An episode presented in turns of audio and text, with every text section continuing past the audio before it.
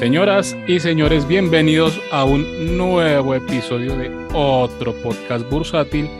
Eh, la verdad no sé cómo hemos llegado hasta este punto donde estamos celebrando nuestro episodio número 80. Eh, no entiendo cómo nos sigue pues tanta gente, cómo nos escucha tanta gente además. No entiendo es por qué que no quieren acabar esto. Yo tampoco. Pero bueno, ya casi, ya casi llegamos al 100, eh, Joan, y acuérdate que tenemos un deber moral de acabar esto en, en los 100 episodios. Bueno, Excelente. muy bien. Eh, estimados, una semana horrible, bajista como ninguna otra. Eh, esta semana le cascaron al Colcap durísimo. Eh, yo creo que no recuerdo y no he visto tampoco pues un- una caída de más de- de- del 5% con, con, esa, con esa profundidad que tuvo esta semana. Eh, y bueno, hace rato no teníamos una semana tan, tan roja. Eh, y eso confirma aún más que en el descache de la semana nosotros somos pero atrevidos para descacharnos, pero, pero descacharnos mal. Eh, No queremos quitar esa adicción. no, no, no, qué horror. La semana pasada todos pusimos un pronóstico alcista, ligeramente alcista. Eh, ninguno eh, pronosticó bajadas y mucho menos pues una caída a los 1530 puntos con los que cerramos esta semana.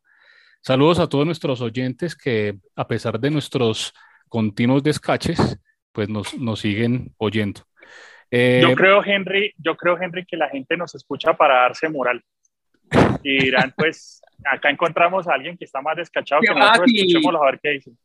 Todos los que nos escuchan es mientras trapean, lavan la losa o lavan el baño. Entonces, pues, ¿qué más hace? ¿Qué hay más entretenido mientras uno refriega el inodoro y mientras uno lava baños? Parce, yo vería cuentos de los hermanos Grimm. Sí, yo, yo también haría eso, pero bueno, muy bien. Igual, aunque sea, le sacamos una sonrisa a alguno. Eh, así sea viéndose O más- lágrimas. De lástima. Yo creo que sacamos es lágrimas. Sí, o que- lástima también, De, de- de lástima, porque le damos lástima. También, de acuerdo.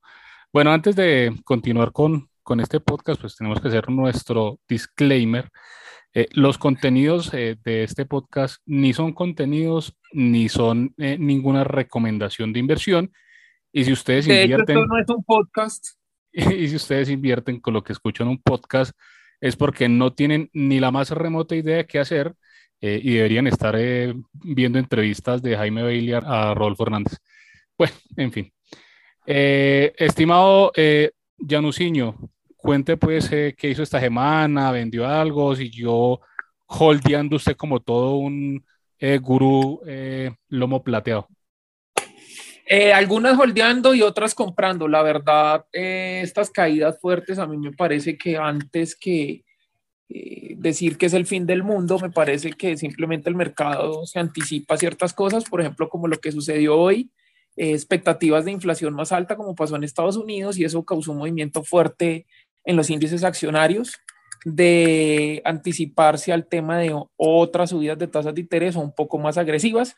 Yo sigo diciendo que no creo que la subida sea a llevar las tasas muy alto, pero bueno, eh, un gusto estar en otro episodio de otro podcast bursátil. Los quiero mucho.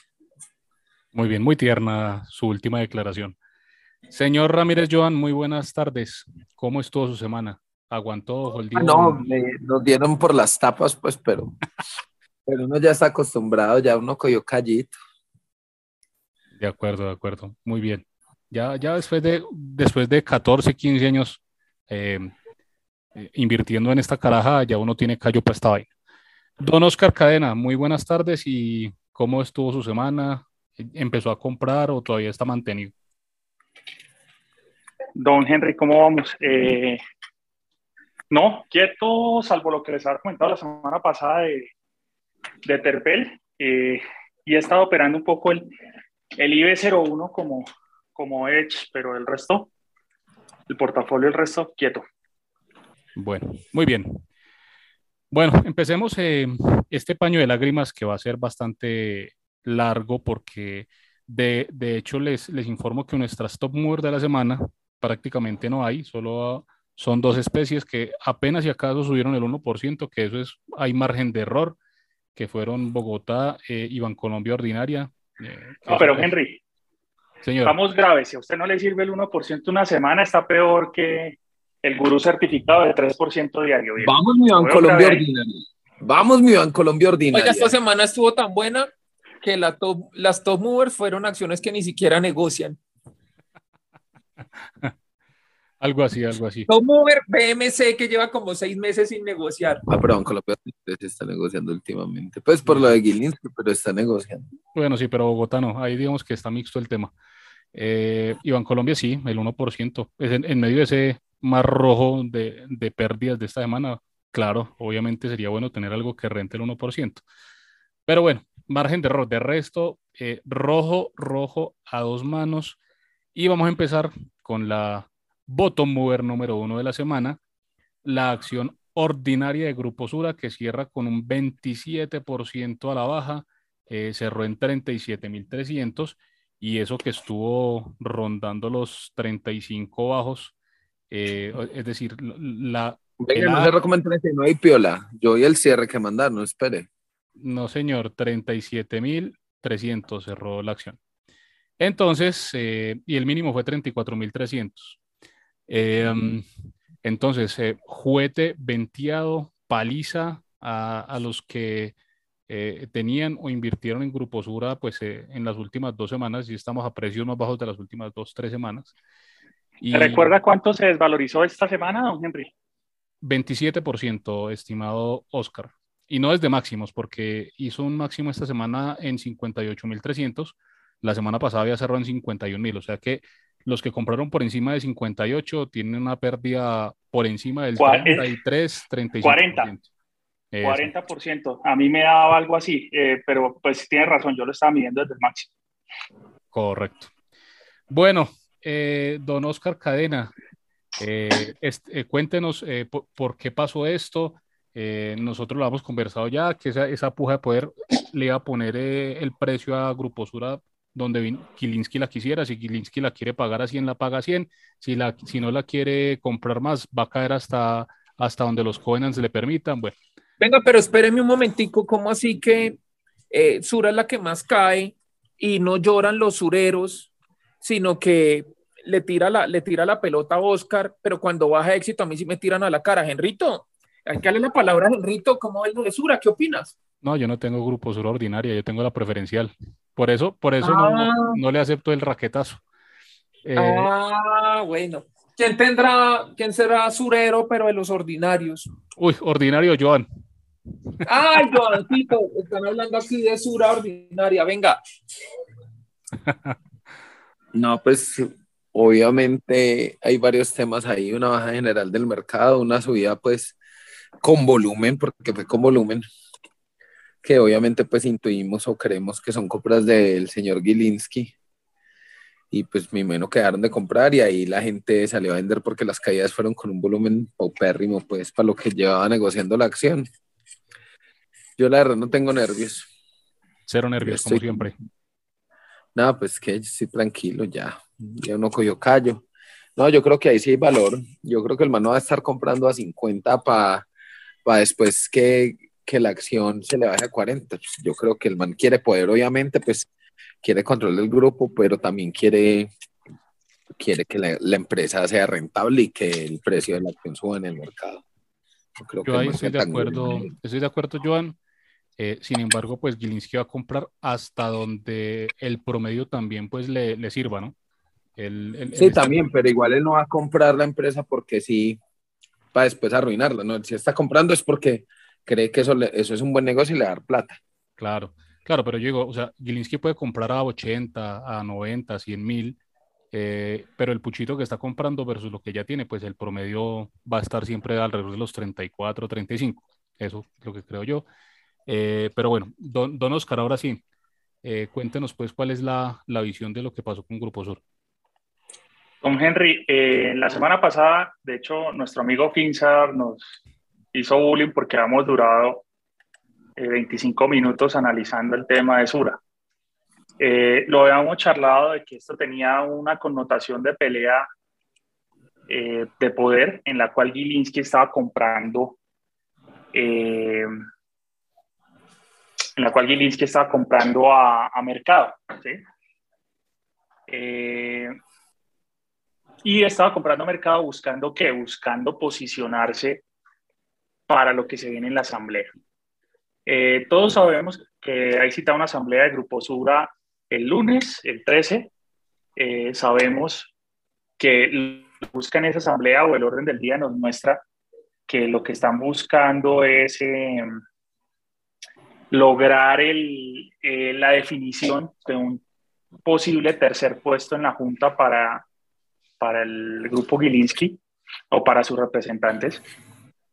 Y en, en ese orden de ideas, eh, eh, digamos que nuestra hipótesis era eh, que estaban comprando como locos porque querían asegurarse la cantidad de acciones y votos necesarios para asegurar ese tercer puesto. Hay teorías como por ejemplo la de nuestro amigo sentido común, Jairo Moreno, que dice que todavía hay posibilidades de que no se, que no se, que no se logre ese tercer puesto. Eh, y a partir de ahí, pues ya lo que, lo que se viene eh, presentando en el precio está muy asociado a si Kilinski sigue o no comprando entendemos que para él ya compró lo que necesitaba para asegurar ese tercer, ese tercer escalón en la junta directiva, eh, pero pues la situación es que si no lo logra a futuro, pues el precio va a reaccionar nuevamente al alza porque va a tratar de ir a mercado a conseguir lo que le haga falta. Eh, por ese lado es que, es que podríamos analizar el comportamiento de Sura esta semana. Hay que tener en cuenta, por ejemplo, que para el registro de, en, el libro de, en el libro de accionistas, pues si Gilinski quería contar con los votos, necesitaba haber comprado el miércoles más o menos para ir a la fija. Porque pues eh, por el tema 2, mientras se hace el registro en el libro de accionistas, eh, necesitaría e, ese tiempo. Vimos que pues la caída fue brutal, hubo un día que cayó el 20%, en un solo día había una caída del 20%, 21% más o menos. Sí, total. Es que eh, fue rejo, pero venteado, venteado, venteado.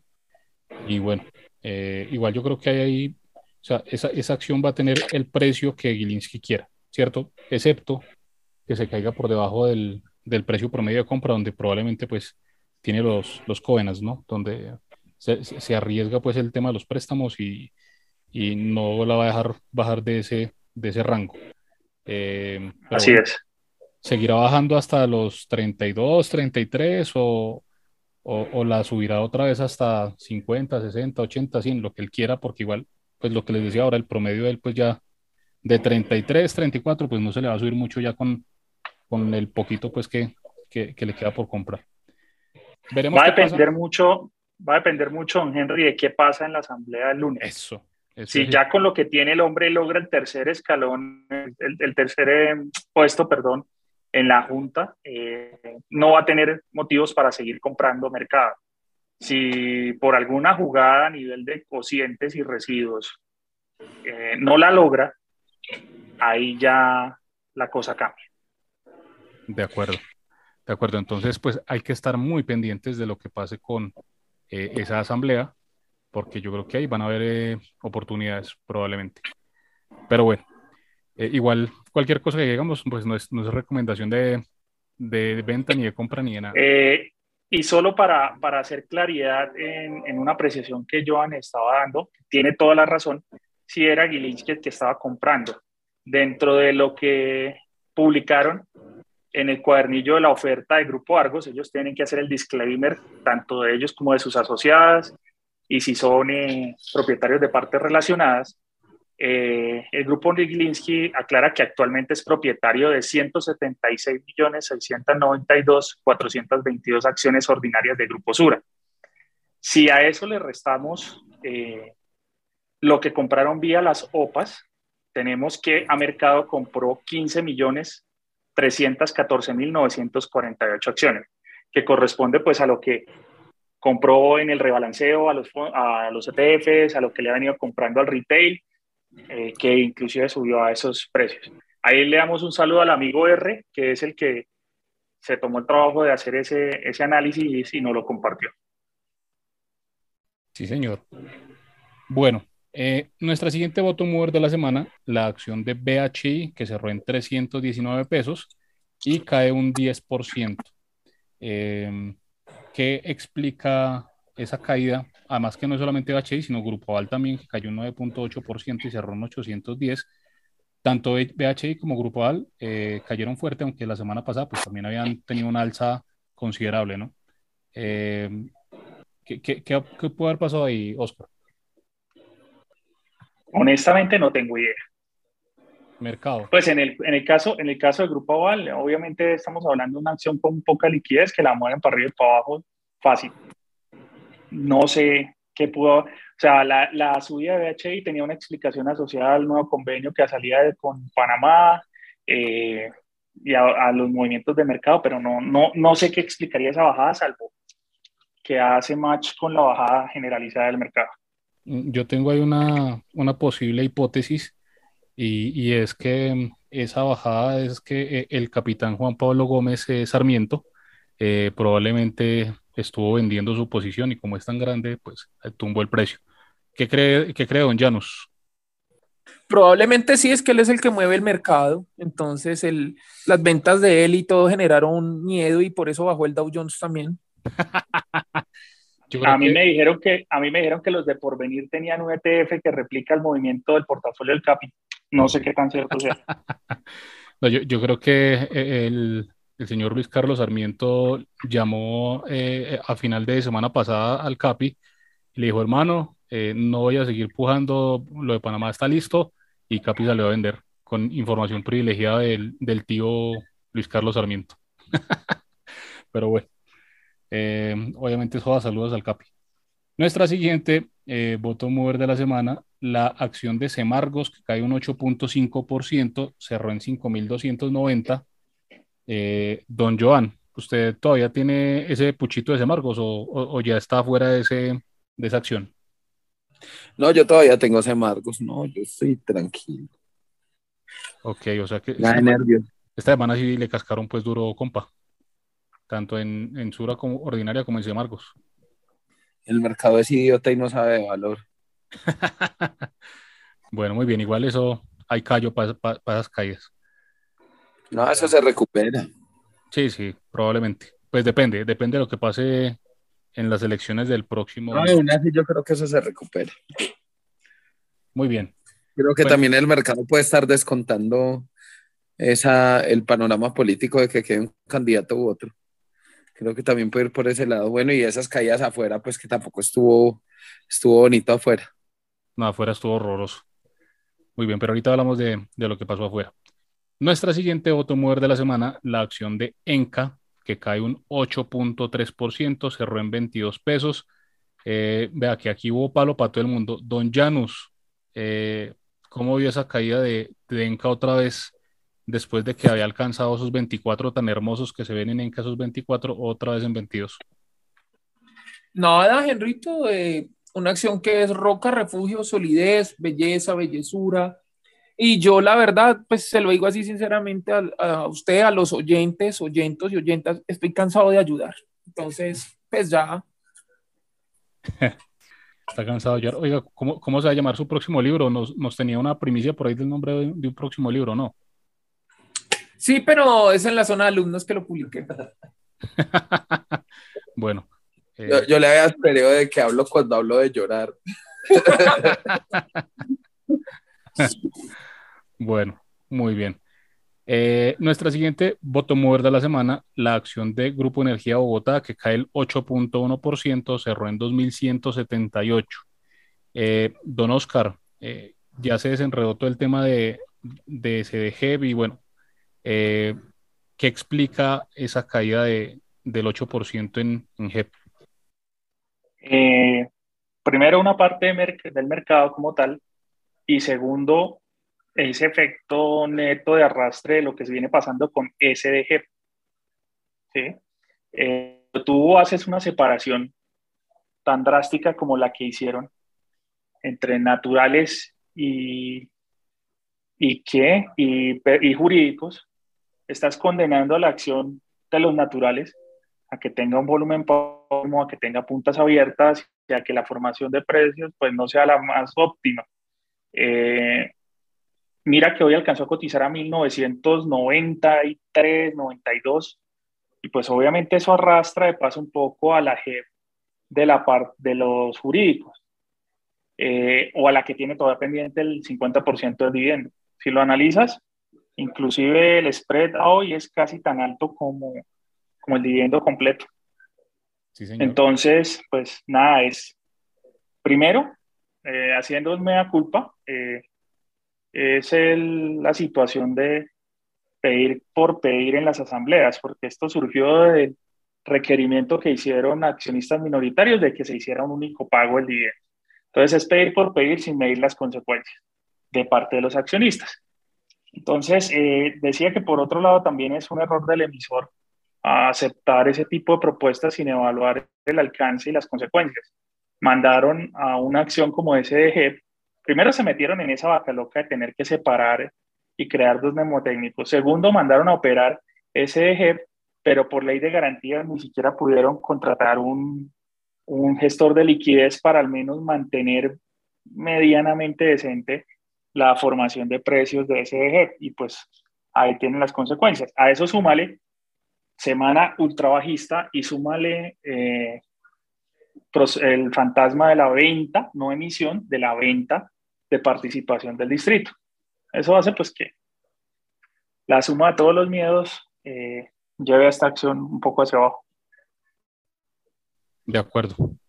Bueno, vamos a ver qué pasa la próxima semana, pero bueno, yo creo que hay, hay poco, poco más por explicar de lo que ya dijo Oscar. Eh, la siguiente voto muerto de la semana, la acción de Corfi colombiana, que cae un 7.5%, y la acción de Preferencial Colombia y esta fue la que principalmente eh, se llevó al call cap eh, tan bajo, porque vemos que las otras tienen una liquidez un poco más baja, participan menos en el índice, pero pues, Preferencial Colombia es la reina pues, del, del call bajó a 39.100, otra vez cae de los 40.000 y cerró en 7.5%. Aquí sí, pues yo creo que eh, es un, aquí se mide, pues digamos que el, sentimiento total del mercado y creo que también está empezando a, a, caer fuertemente eh, por las encuestas que han salido esta semana, eh, donde pues cada vez más Rodolfo pues pierde un poco de porcentaje en la votación, mientras Petro se mantiene y pues en las últimas encuestas ya están casi que empatados con, con el error técnico. Eh, don Janus, ¿usted qué, qué, cree que pueda pasar la próxima semana? ¿Seguimos con esa volatilidad eh, o, o, ya eh, paramos un poquito con la expectativa de lo que pase el siguiente domingo? Estamos hablando de Colombia, ¿verdad? Sí, señor. Yo creo que en Colombia vamos a seguir teniendo volatilidad al ritmo de las encuestas, obviamente también un poco como con un ojo en, qué pasa en los mercados de afuera, pero pienso que acá van a estar muy atentos, por ejemplo, al tema de los trade default swaps de Colombia, al tema de la deuda colombiana, que también en algún momento debe empezar a mostrar señales de qué está anticipando el mercado, qué está dando el mercado, porque ahí es donde se mueve el dinero más grande. Vamos a tener volatilidad, eso sí es garantizado la próxima semana.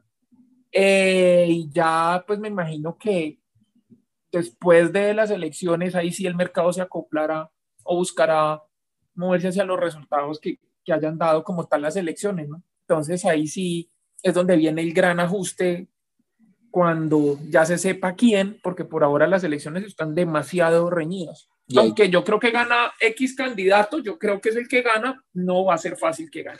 No, y yo creo que también se va a mover al son de las noticias, pues, y del agua puerca que salga de un candidato y del otro. ¿Por agua puerca te refieres a los videos de semana?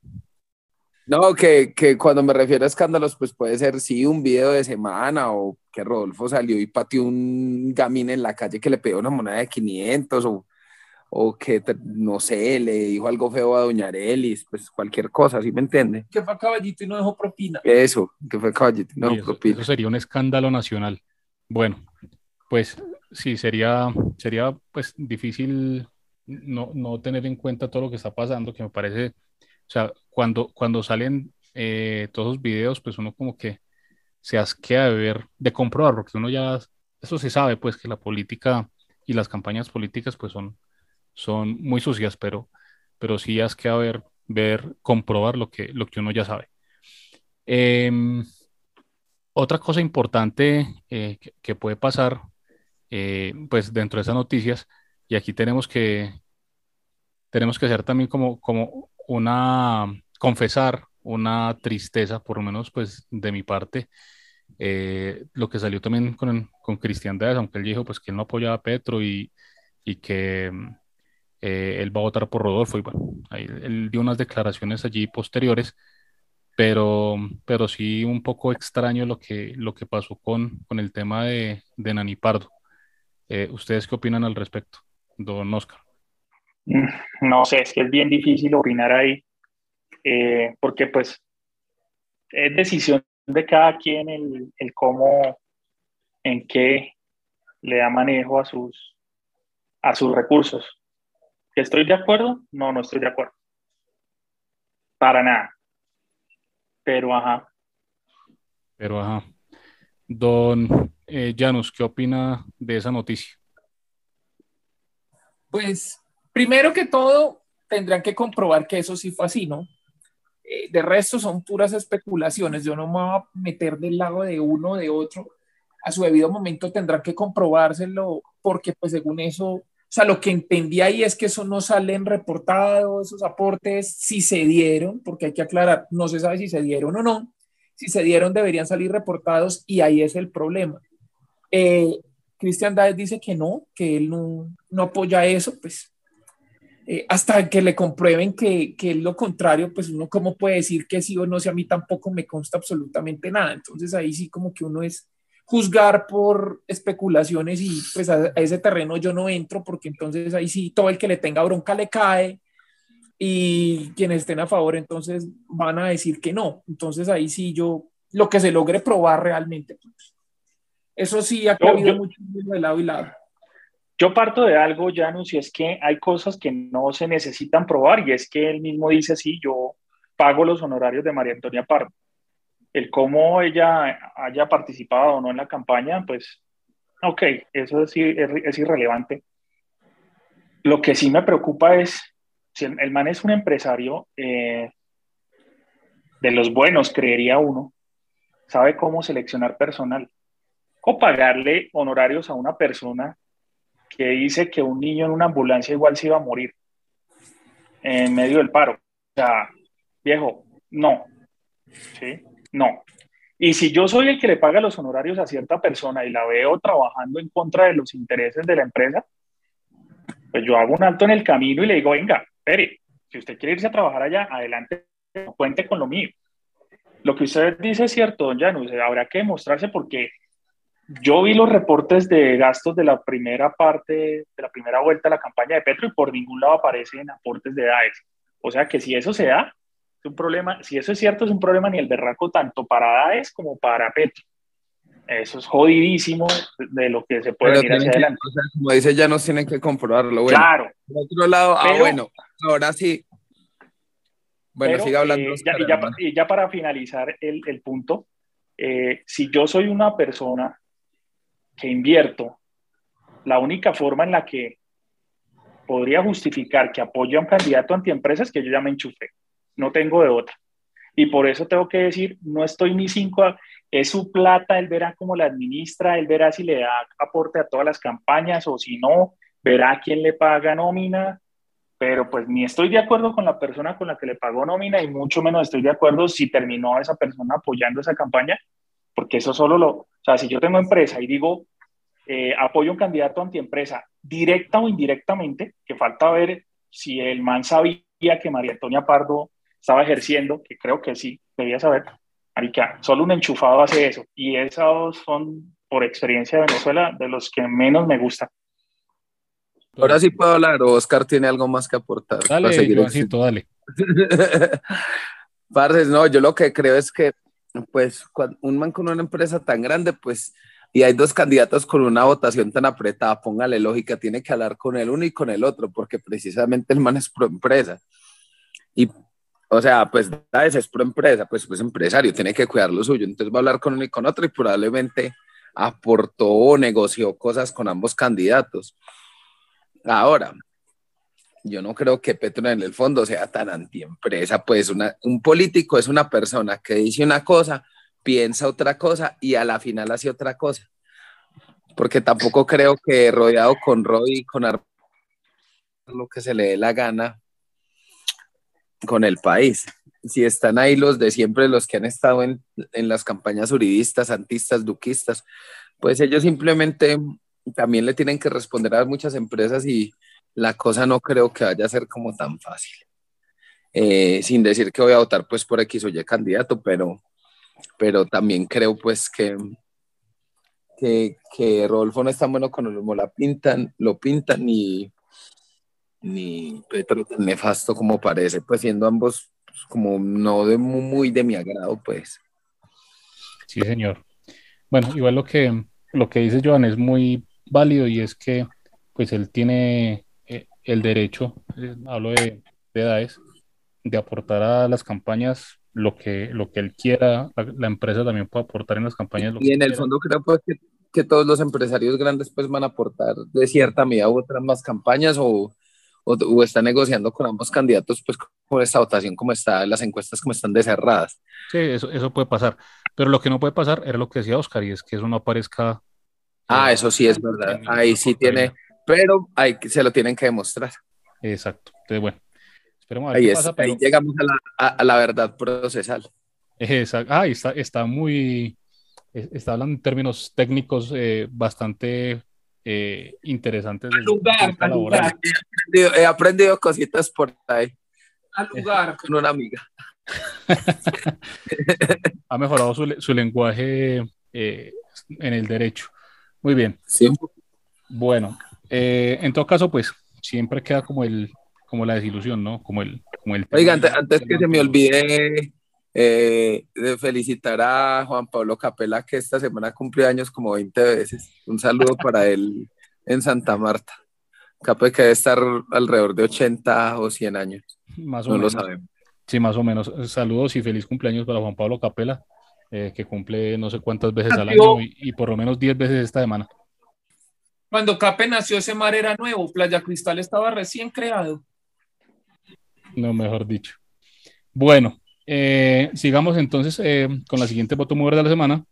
Eh, las voy a nombrar básicamente porque pues ya todas están alrededor de lo que bajó el resto del mercado. el cóndor sigue súper caído, cae un 7.1% a 600 pesos. Mineros a 2.930, cerró en 6.7% abajo. Da vivienda menos 6.2 en 34.700. Y bueno, digamos que hasta, hasta ahí las que estuvieron alrededor del 6% por ciento caídas hacia abajo.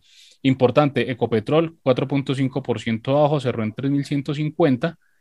Y eh, no, nada más de, lo que es importante. Bueno, digamos éxito como para que ya nos esté un poco tranquilo. Cerró en 12.580, cayó apenas el 1.6%, aunque hoy estuvo negociando a 12.000. Que... Yo salí a defenderla. Cuando la vi cayendo el 9%, salí yo a defenderla. Eso es, esa es la gente que, que le pone el corazón a, a las cosas. Esto no, es hablando, esto no es hablando cuentos, papá, esto es skin in the game. Estoy cansado de ayudarlos. Adiós.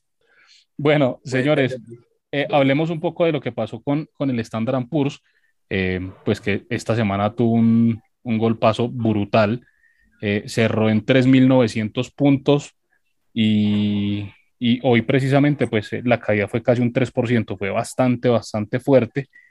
Eh, nosotros hace unos, unos podcasts atrás eh, habíamos dicho pues que, que, tenía toda la pinta de, regresar a los 4.000, aunque había divergencia eh, de, no me acuerdo quiénes eran los que decían que de pronto no, ya no sé, estoy, estoy seguro que sí dijo que, que volvió a subir. Pero bueno, don Llanos, ¿qué, ¿qué, está pasando con el Standard Poor's? Cuente su, su percepción y, hasta dónde va a llegar esa caída o si, o si no, y lo que le pregunta siempre don Joan, que si no hemos visto máximos en el estándar Poor's. Bueno, eh, primero eh, salió un reporte hoy de inflación en Estados Unidos, salió un número arriba lo esperado por el mercado, es decir, mayor inflación, la más alta en 40 años. Eso inmediatamente desató ventas en premercado, incluso en los futuros de, del Dow Jones, del Standard Poor's 500, Nasdaq, todo eso de inmediato ya los futuros del Dow Jones perdían más de 200 puntos. Durante la jornada desató ventas, obviamente.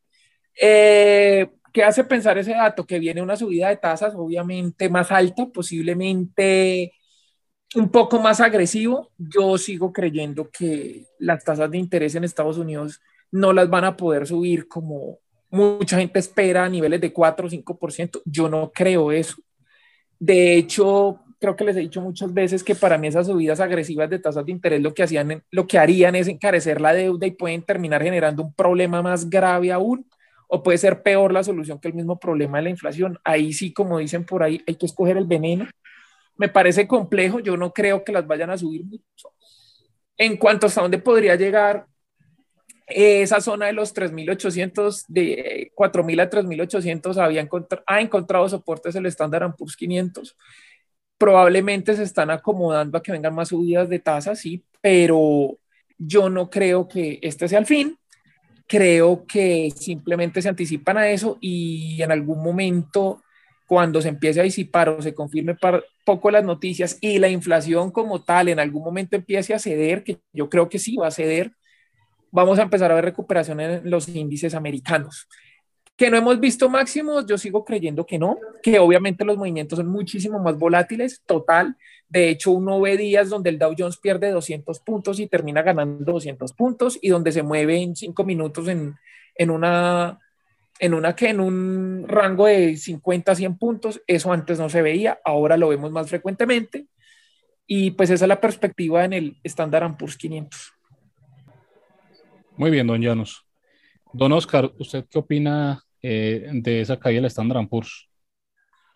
Eh, yo apoyo eh, en parte lo que dice Janus, adicionando un aspecto a considerar, y es que si ustedes analizan la dinámica de las cadenas de abastecimiento, en estos momentos se sigue incrementando la fabricación, se sigue incrementando o tratando de sacar producción, eh, que si siguen subiendo las tasas, ¿quién la va a comprar? Eh, no solo va a pegar a la deuda, sino también va a pegar fuerte al consumo. Y recordemos que entramos en la época del mercado americano en la que la gente tiene ese consumo exacerbado por las vacaciones de verano. Yo creo también que hay dos, dos opciones. Para mí, o moderan el aumento de tasas de alguna manera, o eh, se van al fondo, eh, presionan aumentando tasas muy fuerte, presionan una caída rápida y brutal para salir con un rescate posterior. Cualquiera de esos dos escenarios, pues digamos con la volatilidad que conllevan, yo los veo probable. Lo que estamos viendo ahorita, pues es una reacción básica a, primero, pues a, los indicadores malos que el mercado eh, está presentando, pero sobre todo creo yo que tiene mucho que ver con la proyección tanto en crecimiento como en ventas como en demanda que están anticipando para los dos siguientes trimestres eh, por parte de las compañías. Creo que están viendo, evidentemente, tanto por los forecasts que dan las compañías como por lo que se está viendo en el mercado, que la demanda se va a pegar una contraída brutal, eh, que van a haber industrias en las cuales eh, los múltiplos ya no van a acompañar, no hablemos de subidas, ni siquiera van a acompañar los, eh, los, los mismos múltiplos que se están viendo ahorita con caídas del 40 o 50%, todavía van a aparecer caras. Entonces, ¿qué pasa cuando, a pesar de que los forecasts prevén contracciones, eh, en los resultados que se vayan materializando salgan aún peor, como creo que es lo que va a pasar. Entonces creo que el mercado está un poco anticipando esto. Yo sí, en, en lo que difiero con Janus es que creo que, que, el mercado americano sí ya vio, ya vio techos. Acá vamos a ver rebotes fuertes, pero difícilmente llegando al máximo que alcanzó este año. Ahí estoy de acuerdo. Yo eh, creo que ya este año ya no volvemos a los 4.800. Ya muy difícil eh, llegar nuevamente a esos niveles. Que son mil, son mil puntos, maricas. Sí, ya, es mucho, ya es mucho. Pero ustedes saben que eh, en el mercado de valores cualquier cosa puede pasar. No hay nada, Ah, sí, pues. no hay nada imposible. Poco probable, pero imposible no. Bueno, eh, hablemos rápidamente de lo que pasó con el dólar. Esta semana cerró el, el eh, dólar en Colombia en 3.944 pesos. Recuperó toda la caída de la semana pasada, incluso pues eh, cerró por encima del, del precio de cierre antes de, de los resultados de la primera vuelta. Entonces, eh, el tema de la sorpresa de, de Rodolfo ya, ya no, no es. Eh, Claro que es que las, es porque las encuestas, las últimas encuestas también han estado sí, ya, ya mostrando los otra vez a. Petro arriba. Estoy de acuerdo con, con Joan, otra Pues, vez Petro arriba. sí, entonces, Entonces, entonces seguro la gente está muy paniqueada y otra vez está cubriéndose. otra ¿Cómo vez. se cubre uno también vía cambiaria? Entonces yo creo que es eso. Sí. Hay que esperar. Igual no creo que el dólar pues vaya a estar por debajo de un rango de 3.600 a 4.000 pesos gane el candidato que sea. Pues si gana Petro puede haber una aceleración hasta 4.000 y, pío- y pico, 4.300, 4.500, pero, pero puede ser como algo puntual, pero el rango debería estar por ahí. Puede ser. Dependiendo también de las de qué ideas de, o qué propuestas materializan. Por ahí leí un artículo que el Ministerio calcula que el impacto en tasa puede ir hasta 5.500 en caso de materializar eh, la propuesta de suspensión de exploración. De petróleo, sí. Sí, señor, también leí lo mismo. Bueno, pues por el momento eh, el movimiento del dólar va al mismo eh, nivel con el que va Petro de favorito en las encuestas. Antes No, de, y también, y también vean que, que hay una, pues que, que las monedas emergentes, emergentes también están siguiendo el mismo patrón, entonces pues Sí. eso, hay, dos, co- hay dos factores. Sí, señor, ahí estoy de acuerdo. Bueno, 3.945 y otra vez rondando ya casi los 4.000, mientras el precio del petróleo, el Brent, está nuevamente en máximos eh, de cierre semanal del año en 122 dólares. Y bueno, con ese petróleo tan caro, eh, menos mal ya se cubrió buena parte del, del hueco que había con el, con el fondo de estabilización. Eh, porque si no, con, el- con la gasolina corriente todavía por debajo de 9 mil pesos, la, la tarifa, pues eh, por lo menos la, la, la límite, la mínima que se permite en Colombia, eh, no, no, se quiebra pues eh, el Estado con, con la deuda de ese fondo de estabilización. Em, algo para, para comentar del, del petróleo.